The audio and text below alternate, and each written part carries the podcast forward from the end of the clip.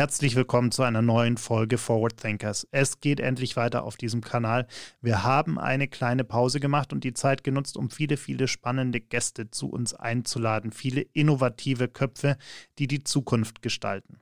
Ein solcher innovativer Kopf ist heute bei mir. Barbara Lutz hat den Frauenkarriereindex gegründet, setzt sich intensiv für Diversity ein. Sie hatte viele, viele spannende Positionen in großen Unternehmen zuvor und ich freue mich sehr auf ein Gespräch über Frauen, Karriere und Nachhaltigkeit. Viel Spaß beim Zuhören.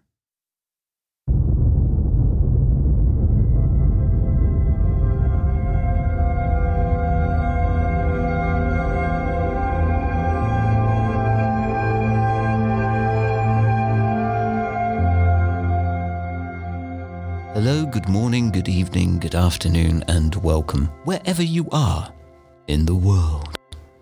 Congratulations on subscribing to the Forward Thinkers podcast. 30 minutes of debate, thinking, forwardness, guests, a special guest and the remarkable voice Daniel Ferg. Enjoy. Barbara, freut mich sehr, dass du heute zu uns gekommen bist und wir wollen ein bisschen über Frauen, Karriere, Nachhaltigkeit sprechen und vielleicht zum Start gleich mal die Frage an dich. Warum ist Diversity eigentlich auch ein Nachhaltigkeitsthema? Also erstmal herzlichen Dank für die Einladung. Ich freue mich sehr, dass wir über das Thema sprechen können. Naja, Diversität steht natürlich auch für Änderungsfähigkeit. Das heißt, dass es gelingt, Innovationen in Unternehmen umzusetzen, sich tatsächlich auch mit neuen Ideen auseinanderzusetzen. Und das ist genau das, was wir auf der Business-Ebene heute brauchen. Und natürlich ähm, gehen die ne-, Themen dann auch über in Sustainability, in die Frage, was ist eigentlich Nachhaltigkeit, wie kann ich nachhaltig mein Geschäftsmodell auch weiterentwickeln. Und ich denke, wir sehen gerade in Deutschland, wie häufig das Geschäftsmodell unter massiven Druck gerät und wie teilweise überstürzt dann reagiert wird, wo man doch eigentlich schon weiß, seit vielen Jahren, wie sich die Dinge entwickeln. Du hast den Frauenkarriereindex gegründet. Magst du mal ganz kurz erklären, was das eigentlich ist für diejenigen, die es noch nicht kennen? Also der Index wurde gegründet, um das Thema Frauen und Karriere und Unternehmen mal zu entemotionalisieren. Also das ist ja oft, dass man sehr emotionale Debatten führt. Braucht man das wirklich? Äh, werden die Männer zurückgedrängt? Viele fühlen sich auch damit äh, tatsächlich dann angegriffen. Das soll das Thema aber eigentlich nicht sein, sondern das Thema hat ja tatsächlich eine unternehmerische Relevanz. Und wenn ich im Unternehmen Dinge diskutiere und bespreche, dann tue ich das anhand von KPIs. Ich war selbst Teil eines Vorstandsteams und wir haben annähernd alle Themen anhand von KPIs äh, faktische Analyse diskutiert ganz selten das Thema Personal, noch seltener das Thema Frauen. Und das war für mich der Grund zu sagen, na ja, man müsste hier eigentlich KPIs entwickeln. Ich selbst habe Marktforschung studiert. Wir hatten auch den Aktienindex entwickelt für die Cominvest damals. Und so ist im Prinzip die Idee entstanden, um eben tatsächlich auch, ähm, das war 2011, 2012, also sehr, sehr lange auch schon ein bisschen her, ja, die Debatte zu verändern und äh, tatsächlich neu zu entwickeln. Wie geht ihr da konkret vor, wenn ihr jetzt euch so ein Unternehmen anschaut? Was sind äh, die ersten Schritte, die ihr quasi euch anschaut, die ersten äh, Zahlen, Daten, Fakten? Also bei der Entwicklung des Index war für uns sehr wichtig herauszufinden, wo eigentlich systemisch Karrieren gelingen oder scheitern. Nicht so sehr die Frage der Unterschiedlichkeit zwischen Männern und Frauen, sondern vielmehr die Frage, was passiert auf einer systematischen Ebene in der Organisation. Und dazu haben wir acht Items identifiziert, das ähm, sich wiederum in drei Subindizes entwickelt, das heißt Status und Dynamik, also wie, was ist eigentlich in den letzten drei Jahren passiert. Und zwar tatsächlich auf den Ebenen, also von unten nach oben. Da sehen wir dann häufig sogenannte Abrisskanten. Also so ab Ebene 4 wird es dann deutlich dünner mit den Frauen. Commitment. Wer trägt eigentlich das Commitment dafür in der Organisation? Ist das die Diversity-Verantwortliche, die auf Leitungsebene 15b? Oder ist es tatsächlich jemand, der ihr auch zuhört, also auf Vorstandsebene das Ganze etabliert und natürlich die Frage der Rahmenbedingungen. Und ähm, wir haben äh, einen Fragebogen entwickelt, der ist sehr umfassend, sind 40 Seiten. Und ich sage dann auch immer, man darf gar nicht so sehr erschrecken, weil wir erwarten nicht, dass alle Fragen beantwortet werden. Aber es ermöglicht uns die Thematik von ganz unterschiedlichen Blickwinkeln eben anzugehen. Und somit sind wir in der Lage, ähm, sowohl eine Philharmonie zu indexieren, aber eben auch deutsche Großkonzerne und Mittelständler. Und die Unternehmen füllen dann eben diesen Fragebogen aus. Er ist digital. Man bekommt einen Link, das ist heute durchaus von Vorteil. Und äh, auf Basis dessen wird dann eben das Indexergebnis errechnet. Das heißt, äh, man bekommt den Gesamtindex äh, kommuniziert, auch im Vergleich zu anderen, die Subindizes, also die drei, die ich gerade beschrieben habe, und dazu dann noch für die eigene Verwendung quasi eine interne Analyse. Also wo bin ich besonders gut als Unternehmen, wo muss ich aber nochmal ansetzen? Und äh, das hat den Vorteil, wir alle haben die Angewohnheit, das, was wir gut können, gerne zu verstärken, aber eigentlich muss ich als Unternehmen da reingehen, wo ich eben nicht gut bin. Und hier kann man dann sehr, sehr gut Indikationen geben und klare Empfehlungen, was die nächsten Schritte sind. Jetzt hast du dir ja in dem Zusammenhang eine ganze Menge Unternehmen angeschaut die letzten Jahre. Wie ist denn momentan die Lage und vor allem wie ist die Entwicklung der letzten Jahre? Ist es so, dass du äh, eher positiv gestimmt bist oder sagst du, ja, also so, so richtig gut entwickelt hat sich es nicht? Also wir sprechen natürlich mit Unternehmen, die sich wirklich mit dem Thema auseinandersetzen, weil durch den Prozess zu gehen ist nicht sehr aufwendig, aber durchaus ein starkes Commitment. Und da sehen wir schon, und das ist ein ganz klarer äh, Trend auch in den letzten Jahren, dass ähm, ganz klar Unternehmen kommen, die in Veränderungsphasen sind und die Unternehmen auch sehr ernsthaft an dem Thema arbeiten. Das heißt, wir sehen Unternehmen, die äh, hier Veränderung haben möchten, können diese auch erreichen. Also mehr Frauen in Führung ist machbar. Selbst in Industrien, ähm, sei es Turbinenbau oder Computer Science, wo man eigentlich sagt, ja generell, da gibt es eigentlich die Frauen gar nicht. Das ist nur bedingt richtig, weil wir sehen, dass diese Unternehmen sehr, sehr wohl in diesen Bereichen auch gut performen und nachweislich mehr Frauen in Führung bekommen. Und das, glaube ich, ist, ist ein guter Trend. Man muss sehen, wie sich das mit Corona entwickelt, weil natürlich jetzt der eine oder andere sagt, ah, na ja, jetzt machen wir mal Krise und nicht mehr die Frauen. Das sind aber nicht die Unternehmen, mit denen wir eng zusammenarbeiten. Das ist dann eher diejenigen, die noch nie so richtig committed waren zu dem Thema. Hast du denn inzwischen rausgefunden, warum es vielen Unternehmen immer noch so schwer fällt. Also wo, woran hakt es denn eigentlich wirklich? Also man muss sich im Klaren sein, wenn man das Thema Frauenförderung und Veränderung ernsthaft angeht, dann verändert man. Das heißt, man geht wirklich in die Strukturen rein, man verändert Verhaltensweisen. Und das schöne Beispiel ist, wenn man sich überlegt, das ganze Thema Präsenzkultur oder auch Beständigkeit im Mittelmanagement ist natürlich dann äh, etwas, was sehr, sehr stark unter Druck kommt. Und wir haben uns angesehen, in welchen Bereichen Unternehmen am meisten investiert haben in den letzten drei Jahren. Und das ist ganz klar das Thema Arbeitsflexibilität. Transparenz und Professionalisierung der Personalprozesse. Und was bedeutet das für mich als, als Manager, als Entscheider, dass ich nicht mehr eigenständig und eigenverantwortlich komplett entscheiden kann, ob jetzt mein Body in die Position kommt oder nicht, sondern es gibt eine Professionalisierung.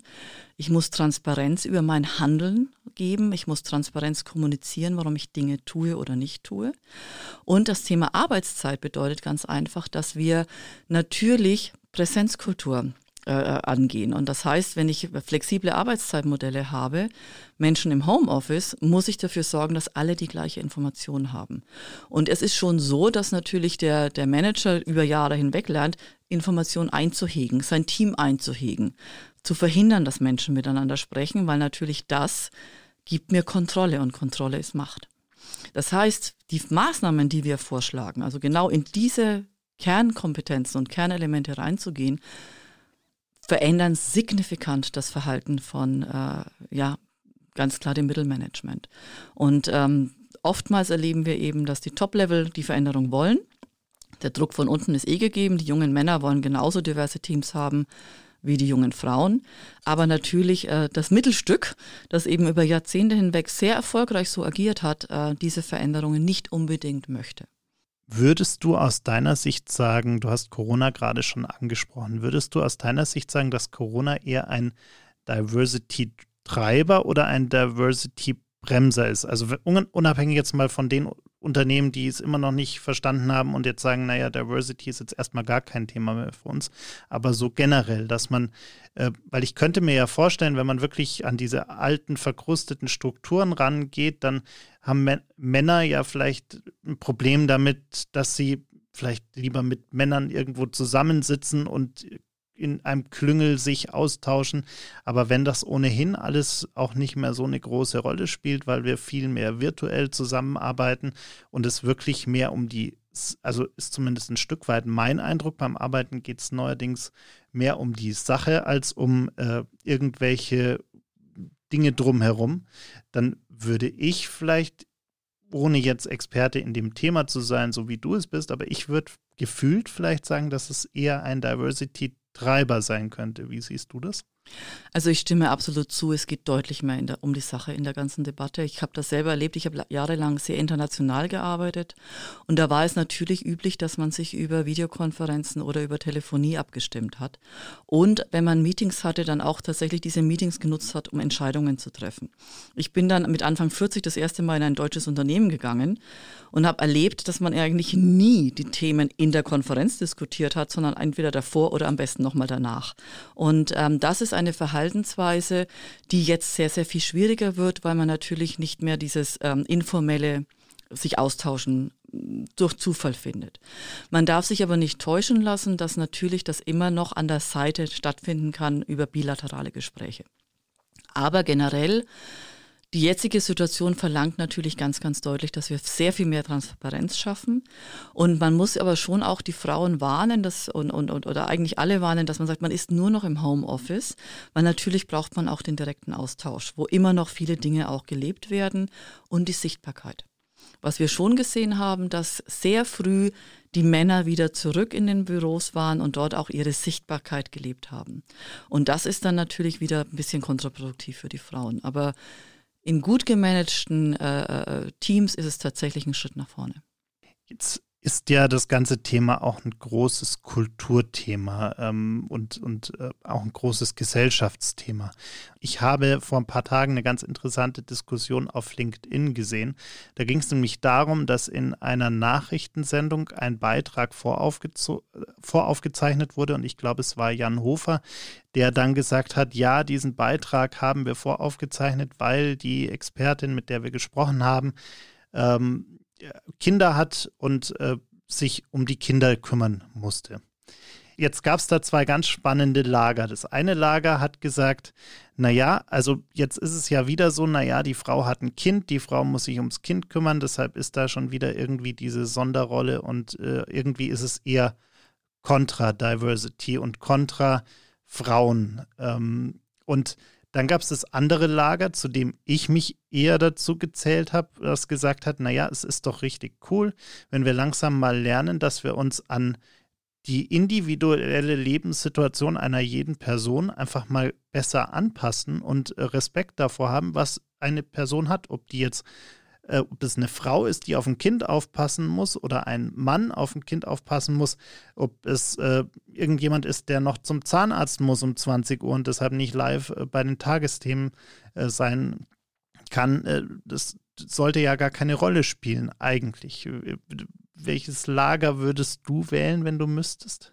Also ich denke mal, dass diese Flexibilisierung zu sagen, ja, wir machen das möglich, ist tatsächlich auch ein Schritt nach vorne. Also ich habe das selber erlebt. Ähm, ich war 2002, habe ich mein erstes Kind auf die Welt bekommen und war zu der Zeit äh, in einer sehr exponierten Situation zur Einführung des Euros und wurde sehr viel interviewt.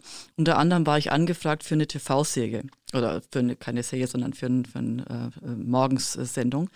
Und dann sagte ich immer, naja, nur zur Info, ich bin im, im äh, siebten Monat schwanger und dann wurde ich ausgeladen.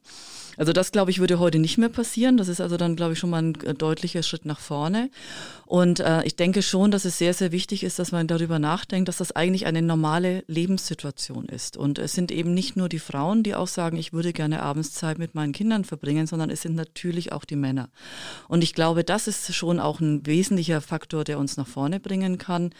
Und das sind natürlich auch extrem gute Signale auf die Gefahr hin, dass ich mich jetzt in die Nesseln setze. Wir machen ja eine ganze Menge Veranstaltungen rund um 48 Forward vor allem auch. Und wir haben uns die letzten Jahre immer sehr, sehr bemüht, äh, eine, eine vernünftige Quote, beziehungsweise ich mag das Wort Quote übrigens gar nicht, weil das immer negativ konnotiert ist, sondern ein, ein ausgeglichenes Geschlechterverhältnis bei den Speakern zu haben wir haben das meistens gut hinbekommen, sodass es wirklich sehr ausgeglichen war. Wir hatten auch Veranstaltungen, bei denen mehr Frauen auf der Bühne waren als Männer. Wir hatten auch komplette Frauenpanel, ohne sie überhaupt nur Frauenpanel zu nennen oder es irgendwie zu thematisieren, sondern es war halt einfach so. Aber was ich auch sagen muss, es war so viel schwerer, Frauen auf die Bühne zu bekommen, als Männer auf die Bühne zu bekommen. Erst recht dann, wenn man es irgendwie hinbekommen möchte, dass beide Lager quasi das vergleichbare Level auch wirklich auf der Bühne haben, was Positionen angeht, was Unternehmen angeht. Und es hat auch immer ewig gedauert, bis man äh, im Verhältnis, ich wollte echt mal das irgendwann mal auswerten, damit es mal transparent ist. Es hat viel länger gedauert, um Rückmeldungen von Frauen zu bekommen und es hat viel länger gedauert, um danach auch wirklich die Informationen von Frauen zu bekommen. Und wenn es nur ein Foto und eine Vita war. Warum ist das ähm, so unterschiedlich? Also das ist bestimmt auch tatsächlich ein bisschen ein deutsches Phänomen. Also international erlebt man das eigentlich weniger. Und es hat natürlich schon auch damit zu tun, man möchte ja eigentlich erstmal gefragt werden. Und dann ist man ja auch ein bisschen schüchtern. Und äh, ähm, dieser Wille zu sagen, ich habe völlig verstanden, dass Öffentlichkeit ein Teil meines beruflichen Erfolges, wahrscheinlich auch meines Aufstieges sein wird, ist einfach nicht überall angekommen. Also wir machen auch ziemlich viel Arbeit so im Thema Personal Branding, wo wir auch drüber sprechen, was heißt das eigentlich und wie gehe ich nach außen und äh, welche, welche Veranstaltungen nehme ich und wo, wo positioniere ich mich auch. Und eines der ersten ist zu sagen, ihr müsst eure Vita griffbereit haben und zwar irgendwo auf der Cloud, dass ihr sie auch unterwegs schicken könnt und bitte auch ein Foto. Und äh, nicht einfach zu sagen, ja, da muss ich erstmal an meinen Rechner und vielleicht suchen, wo ich dann dieses Foto finde. Ja, das, das geht einfach nicht. Und das sind einfach Standardempfehlungen. Und was Frauen total unterschätzen, ist, dass viele Männer, die wir in der Öffentlichkeit sehen, die haben alle ihre Trainings gemacht. Ich kenne fast keinen Vorstand, der nicht auch ein TV-Training, ein äh, Speaker-Training, ein Präsentationstraining gemacht hat, weil die Menschen das normalerweise nicht natürlicherweise können, sondern es gehört zur Ausbildung einer äh, Persönlichkeit in einem Top-Level, hier sich weiterzubilden.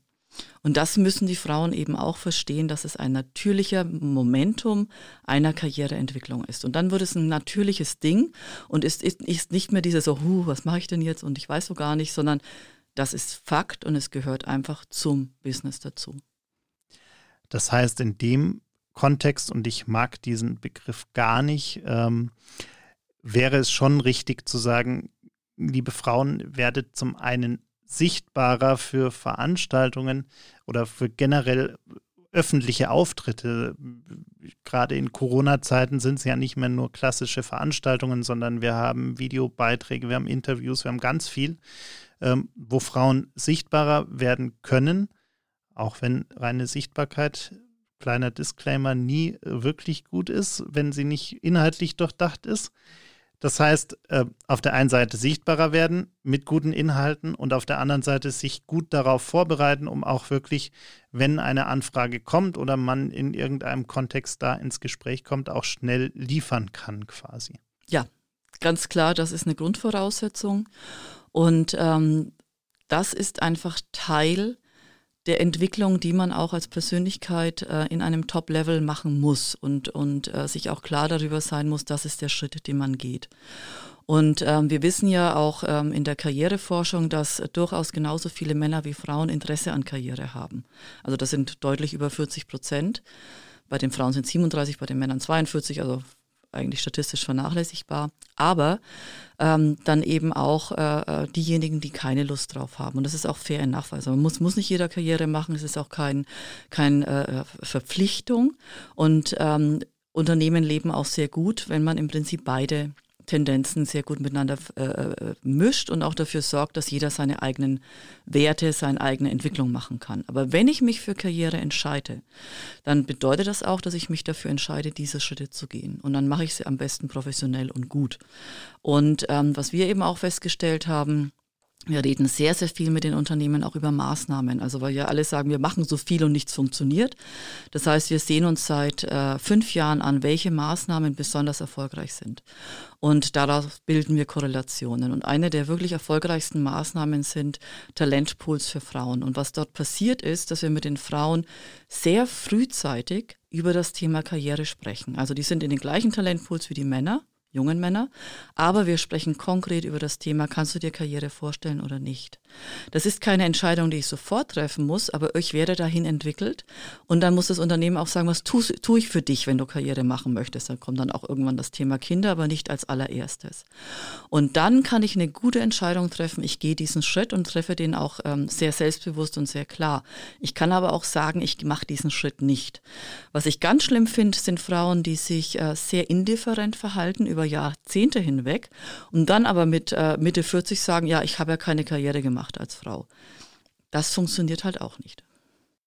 Durch welche Faktoren werden denn Frauen oft immer noch ausgebremst? Hast du da so, so ein, zwei Dinge, die du irgendwie auf dem Schirm hast, wo du sagst, ist es irgendwie immer das gleiche oder das gleiche Muster, was immer wieder auftaucht? Also es gibt zwei zentrale Themen. Das eine ist, ähm, tatsächlich äh, äh, rund um das Thema Unconscious Bias, also dass ich der Frau einfach das nicht zutraue. Ähm, oftmals ist es auch so eine self-fulfilling prophecy, also wenn sie ein Kind bekommt, dann ist sie ja raus. Die Frau sagt, wenn ich ein Kind bekomme, bin ich ja raus, ja. Äh, und alle warten darauf, dass es dann passiert und dann vielleicht am Ende des Tages äh, ist die Frau dann Mitte, Mitte äh, oder Anfang 40 und man sagt, jetzt kann sie den Karriereschritt machen, weil wahrscheinlich passiert es nicht mehr. Das ist natürlich dann relativ äh, langwierig.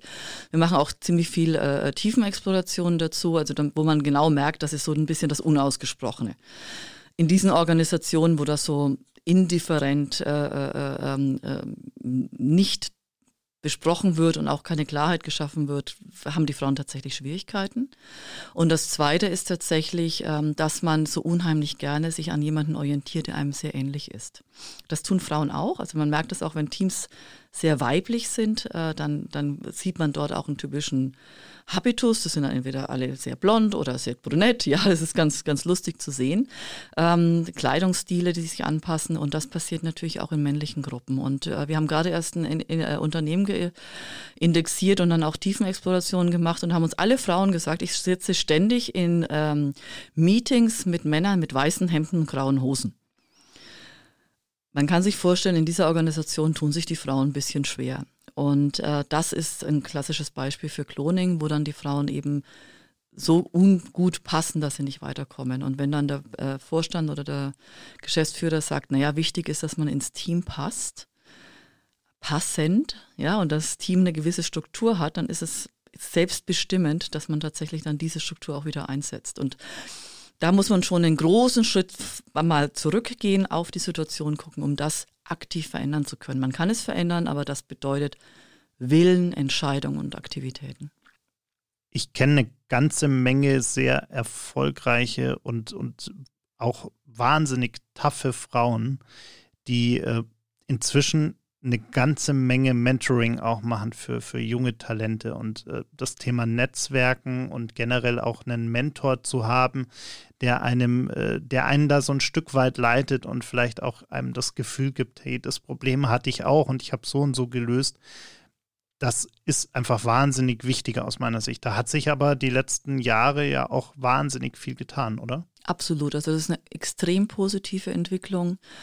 Ähm, dieses Frauen fördern Frauen war vor zehn Jahren noch relativ ungewöhnlich, zumindest in Deutschland. Man hat dann eher gesagt, na, das kann ich ja nicht, jetzt müssen ja immer die Besten sein. Und heute hat man einfach erkannt, dass äh, Frauen sich gegenseitig auch sehr stark unterstützen können. Und wenn man diese Debatte, ich war auf einem Panel gesessen mit einer Dame aus Südafrika, eine Amerikanerin und einer aus Deutschland. Ähm, und die Südafrikanerin und Amerikanerin sagt klar, who else? Also wer sollte das denn sonst tun? Und ähm, äh, die deutsche Vertreterin hat, war ein bisschen älter, hatte auch schon so, ja, aber kann ich denn das wirklich machen und, und exponiere ich mich da nicht in einer Art und Weise, die ich vielleicht gar nicht in meinem Umfeld möchte. Aber das ist tatsächlich etwas, was sich bei den jüngeren Frauen deutlich verändert hat. Und ähm, ich finde das unheimlich wertvoll, weil auch wenn ich auf meine Entwicklung zurückblicke, das war wirklich entscheidend, dass man mit tollen Frauen, auch mit tollen Männern, einfach Themen besprechen konnte und fragen konnte, was hast denn du da gemacht oder wie hat sich denn das für dich entwickelt? Sehe ich das überhaupt richtig? Ja, diese Art von Reflexion ist wichtig. Also ich finde das eine fantastische Entwicklung und es gibt auch tolle Netzwerke, die sich dafür Frauen anbieten. Du hast ja auch, wenn man deinen Lebenslauf anschaut, einen ganz schön beeindruckenden Werdegang hinter dir. Du warst in, in großen Agenturen, du äh, warst in der Finanzbranche, die ja oftmals auch noch sehr, sehr männerdominiert ist. Wie, wie hast du dich da durchgeboxt? Was waren so, äh, was war dein Erfolgsrezept? Also es hat mit Sicherheit sehr viel damit zu tun, dass ich einen Großteil meiner Karriere in internationalen Organisationen äh, verbracht habe. Und wir sehen das auch bei der Indexierung. Internationale Unternehmen in Deutschland haben wesentlich mehr Frauen in Führung als deutsche Unternehmen, obwohl sie sich aus dem gleichen Brainpool ja bedienen, aus der gleichen äh, Ressource. Und äh, für mich war das so, ich habe angefangen bei Ogilvy. Ähm, damals war Charlotte Beers die C als CEO dort schon, das war Anfang der 90er. Und äh, da gibt's auch eine Geschichte, die sehr gut zu dem Thema äh, des TV-Interviews nochmal passt. Ähm, sie hatte, also ich hab, war auch auf American Express und wir hatten dann erzählt bekommen, also es gab ein großes Internet, ein großes Meeting, äh, Krisenmanagement. Sie musste also unbedingt dorthin und hat gesagt, es, sie nimmt jetzt an diesem Meeting teil, aber zur Information, ihre Tochter hat einen Geigenauftritt um 17 Uhr in der Schule. Sie wird um 16.30 Uhr gehen. Das hat sie auch gemacht. Und diese Geschichte ist durch gesamt international erzählt worden und hat natürlich alle, auch mich als junge Frau, völlig beeindruckt, dass man das tun kann. Und das ist eine Haltung, die sich einfach in dieser Organisation etabliert hat ähm, und die sich auch heute immer noch widerspiegelt. Ähm, die große äh, nächsten Schritt eben die, die Verantwortung für die Einführung des Euros als, als Geschäftsführerin bei Publicis. Ich wurde geheadhuntet von einem Engländer auf ein internationales Unternehmen und ich bin mir absolut sicher, das war mir damals nicht klar, weil ich die Erfahrung noch nicht hatte, ein äh, deutsches Strukturunternehmen hätte mir das nie zugetraut. Ich war Anfang 30, eine junge Frau, die ja sehr viel Erfahrung im, im, im Management hatte. Ich wurde kein einziges Mal gefragt, ob ich mir Kinder vorstelle. Ähm, ich bin nach Paris gegangen, habe äh, dort den, den CEO kennengelernt und bekam den Job. Und äh, äh, hatte dann aber tatsächlich auch die Situation mal mit einer deutschen Bank, wo gefragt wurde, wie kann man denn so einem jungen Wesen so eine Aufgabe geben? Also was mir international nicht passiert ist. Ähm, und ich habe auch in, in einer französischen Organisation meine zwei Kinder bekommen. Also das war, wie gesagt, das war, war, mir war überhaupt nicht klar, dass es dieses Thema Frauen gibt und habe auch oft gesagt, wenn ich eingeladen wurde zu Frauennetzwerken, habe ich keine Zeit für, mache ich nicht. Ich muss ehrlich sagen, der Schritt in eine deutsche äh, Bank war tatsächlich äh, ähm, deutlich anders, weil ähm, ich war auf einmal fast die einzige Frau in der Ebene, was ich zuvor nicht kannte. Ich wurde ständig gefragt, wo meine Kinder wären. Und am Anfang denkt man, das ist so eine nette Frage, ja, die kümmern sich um einen. Nee, das hat, ist, sondern es ist eigentlich zu sagen, was machst du denn hier? Und äh, ich glaube, was extrem wichtig ist, dass man unheimlich stark, und natürlich gibt es auch sehr viele Krisen, auch in, in, in, internationalen Organisationen. Es ist nicht so, dass eine, alle die Leute, Menschen immer lieben, ja, und man äh, nicht irgendwelche äh, taffe Situationen hat und Entscheidungen hat. Ich glaube, das Entscheidende ist zu sagen, das bin ich. Und die Situation trenne ich von meiner Persönlichkeit. Also viele Frauen machen den Fehler, dass man über Befindlichkeiten debattiert, dass man alles persönlich nimmt. Ähm, und das hilft nicht. Ja, sondern äh, äh, man muss klar trennen, das ist Business, das bin ich. Ähm, und auch in dem Zusammenspiel mit Familie, hier bin ich zu Hause, hier bin ich im Job. Und wenn man das ein bisschen klarer trennen kann, ich glaube, das hilft einem auch in angespannten Situationen ein bisschen den klaren Kopf zu behalten. War jetzt eine lange Antwort, aber ist auch Wunderbar. eine lange Zeit. Hast du denn vielleicht noch einen Tipp, was Frauen machen können, damit sie das, was sie wirklich auf die Straße bringen, inhaltlich arbeiten, irgendwie besser sichtbar machen können. Weil ich habe oft das Gefühl, da tun sich Frauen manchmal schwerer als Männer, weil Männer sagen, na, ich habe jetzt das geschafft und hier ist ein Post auf LinkedIn und hier eine E-Mail ans Team und da noch irgendwie äh, fünf Nachrichten dazu. Und ich habe das Gefühl, dass Frauen da immer so ein bisschen zurückhaltender sind und sagen, na ja, ich habe das gemacht, aber es ist ja auch irgendwie mein Job, da muss ich jetzt nicht so viel drüber reden. Naja, aber gleichzeitig ärgern sie sich natürlich auch, wenn dann in den Meetings äh, nicht sie über das Thema sprechen, sondern andere. Und äh, diesen Schritt muss man einfach gehen. Also man muss dann einfach sagen, ich toleriere das nicht mehr länger. Ähm, ich spreche oft mit Frauen darüber, ähm, auch mit tollen Frauen an, an den Unis, die fantastische äh, Entwicklungen haben und die sich dann beschweren, dass eben die Männer eigentlich aus dem Team die Lorbeeren einheimsen. Und da gibt es halt auch ein paar Strategien zu sagen, wie setze ich mich in so einem Team durch? Ja, wie, wie passiert, wie, wie verhindere ich, dass ständig jemand über meine Erfolge spricht? Und äh, dann kann man eben auch sagen, wie mein Kollege schon angemerkt hat, aber ich möchte noch mal herausarbeiten. Also man kann sich das, man muss sich mit den Themen gedanklich vorab beschäftigen und dann kann man das auch beantworten. Und natürlich muss man entlang seinem Charakter agieren. Ja, es gibt ja auch Männer, die, die zurückhaltend sind.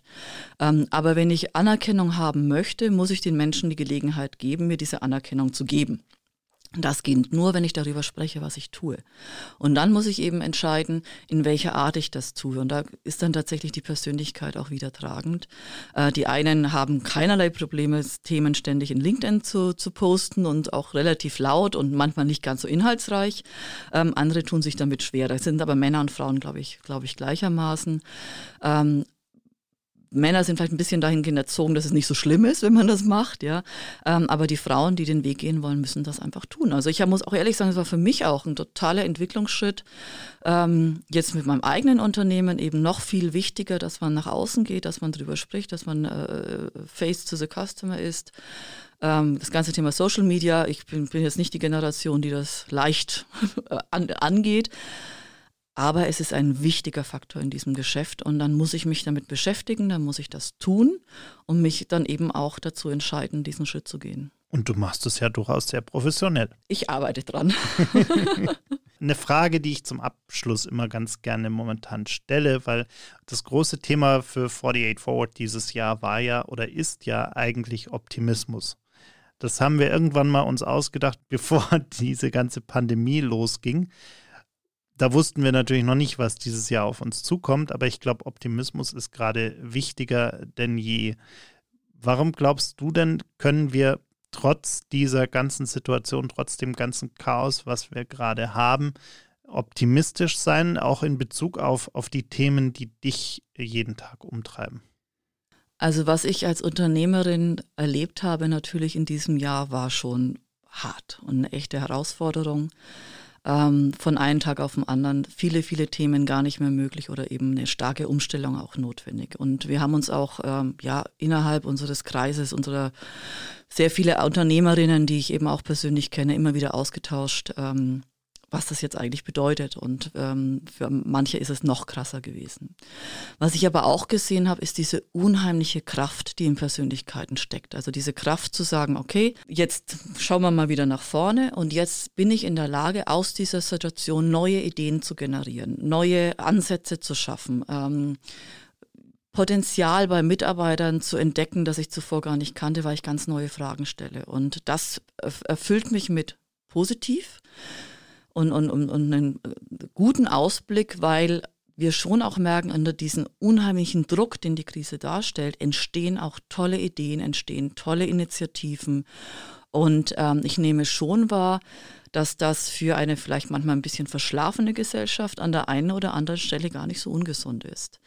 Ähm, und Unternehmer, kreative Köpfe, Menschen mit starker Willenskraft haben heute auch eine, haben vielleicht gerade jetzt nochmal eine ganz besondere Chance.